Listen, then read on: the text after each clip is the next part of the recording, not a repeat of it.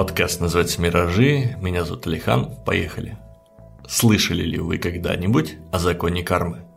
Ну или о том, что все грешники попадают в ад, а праведники в рай? Случалось ли вам сталкиваться с несправедливостью и что вы чувствовали, когда это происходило? Чтобы лучше понимать наше отношение к справедливости в целом и к тому, что случается конкретно с нами в частности, предлагаю разобраться в искажении с трогательным названием «Вера в справедливый мир». Иллюзия справедливого мира – это настолько глубокое и повсеместное явление, что я почти уверен в том, что какая-то часть моих слушателей просто не согласится со мной – если формулировать очень коротко, то иллюзия справедливого мира – это вера в наличие некой высшей силы, которая регулирует происходящее в соответствии с нашими моральными представлениями.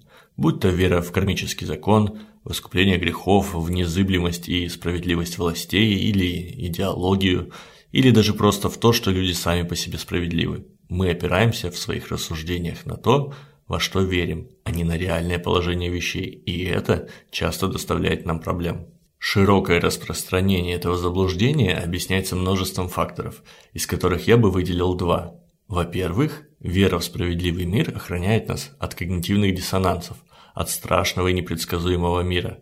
Это фундаментальное заблуждение делает мир устойчивым и предсказуемым. Жить в мире, в котором за добрыми делами всегда следует награда, спокойнее, чем в реальности, в которой всегда есть место для случайностей. Да и объяснять несправедливость неведомым вмешательством высших сил легко и комфортно. Вторым фактором я бы выделил глубокие корни искажения в религии, культуре и общественном самосознании. Даже в языке мы постоянно сталкиваемся с трансляцией этой идеи. Как говорится, кесарю кесарева, что посеешь, что и пожнешь, любишь кататься, ну и так далее. Вы скажете, что эта народная мудрость не безосновательна и практична? Ну что ж, возможно. Однако и на воротах Бухенвальда, одного из крупнейших немецких концлагерей, было написано «каждому свое». Значит ли это, что все, что там происходило, было справедливым?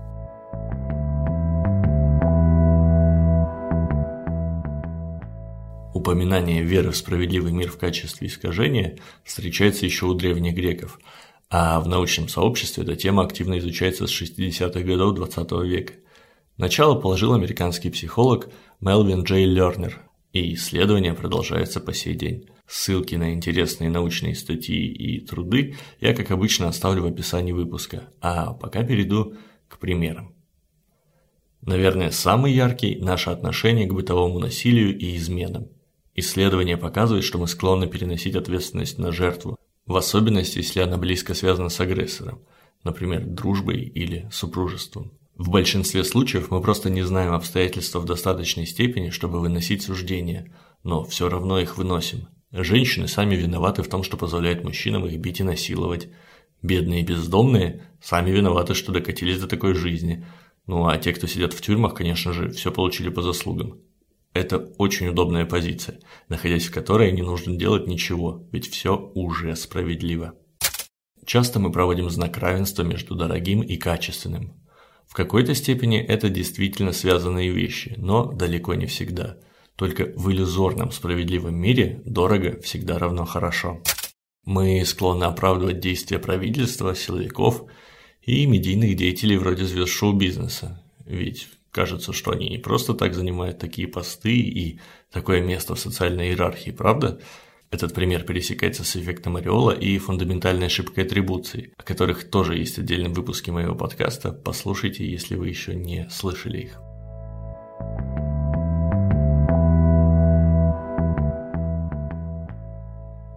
Есть несколько особенностей и видов этого искажения, которые стоит упомянуть, чтобы было проще понимать, как оно работает – во-первых, вера в справедливый мир делится на внутреннюю и внешнюю.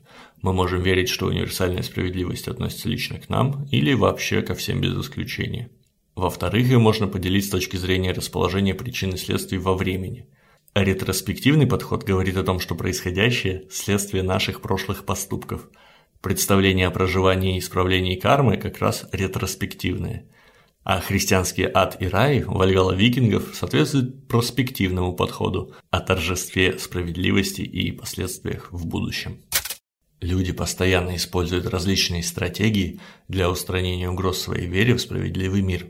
Рациональные включают реальные попытки предотвратить несправедливость, отомстить, а нерациональные стратегии включают отрицание, отстранение и переосмысление событий. Так что если вы на протяжении выпуска вдруг почувствуете, что не согласны с его содержанием, то постарайтесь воспользоваться рациональной стратегией и, например, написать мне об этом в личку или в комментарии. Не все люди одинаково подвержены этой иллюзии. Как правило, справедливый мир охотнее верят консервативные, религиозные, успешные люди. Афроамериканцы подвержены этому искажению меньше, а люди из стран, в которых у них есть возможность влиять на происходящее, больше. Как и у каждой другой ошибки, у этой есть свои плюсы и минусы. Начнем с плюсов. Вера в справедливый мир минимизирует беспокойство в условиях неопределенности, сглаживает когнитивные диссонансы, защищает самооценку в моменты провалов. Кроме того, она может удержать людей от проявления агрессии. На обратной стороне этой медали индульгенция. Мы получаем оправдание для своих неэтичных поступков. Если я украл или обманул, при этом избежав наказания законом, то в целом все окей, мне просто когда-нибудь за это воздастся. В абсолютно справедливом мире нет места для сострадания. Зачем помогать, бескорыстно творить добро и дарить кому-то любовь, если все уже и так справедливо разделено между людьми? Ну и самая большая проблема веры в справедливый мир в том, что она заменяет собой реальную справедливость. Мы тешим себе иллюзией, вместо того, чтобы делать что-то для поддержания порядка.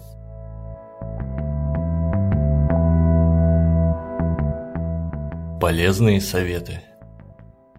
Есть простой способ понять, что в вопросах справедливости мира мы имеем дело с иллюзией. Можно обратить внимание на источник наших представлений о справедливости, на мораль. Мораль – это латинское слово, означает оно что-то вроде общепринятых традиций, и значение слова не меняется с течением веков, в отличие от самих обычаев. То, что считал справедливым обыватель средневековой Европы, сейчас показалось бы нам диким. Мораль радикального экстремиста вряд ли хоть как-то похожа на мораль просветленного монаха и так далее. Само разнообразие представления о справедливом делает практически невозможной реальность, в которой каждый получает по заслугам. Сталкиваясь с несправедливостью, обращайте внимание на то, как вы на нее реагируете. Например, если вы видите, что несколько подростков зажимают в углу одного, вместо того, чтобы просто пройти мимо, сказав себе, что это личное дело участников и что, возможно, жертва сама виновата, позвоните в полицию. Это может помочь. Тоже касается и случаев, когда несправедливы по отношению к вам. Самопожертвование – плохая стратегия. Оно может создавать иллюзию того, что в будущем вы получите компенсацию за страдания или что другие люди оценят ваши героические заслуги – на деле же большинство, глядя на ваши мучения, скорее всего подумает, что вы их заслужили, а предположение о том, что вам воздастся за эту жертву, безосновательно. Лучше собраться с духом и дать реальный отпор или попросить о помощи, если вы чувствуете, что ваших сил может не хватить. Постарайтесь воздержаться от суждений в случаях, когда у вас нет достаточных данных. Не рассчитывайте на вселенскую справедливость. Вы сами можете быть справедливыми и даже больше – если ваше сердце способно любить и дарить, будьте благодушными. Не факт, что вы получите что-то взамен, но, быть может, благодаря вам наш мир станет немножко лучше. С вами был Алихан, тот, который придумал подкаст «Миражи». Будьте объективными и всего доброго. А, и да, постскриптум. Недавно я побывал в гостях у Антона в подкасте The Big Bear Theory – теория большой бороды.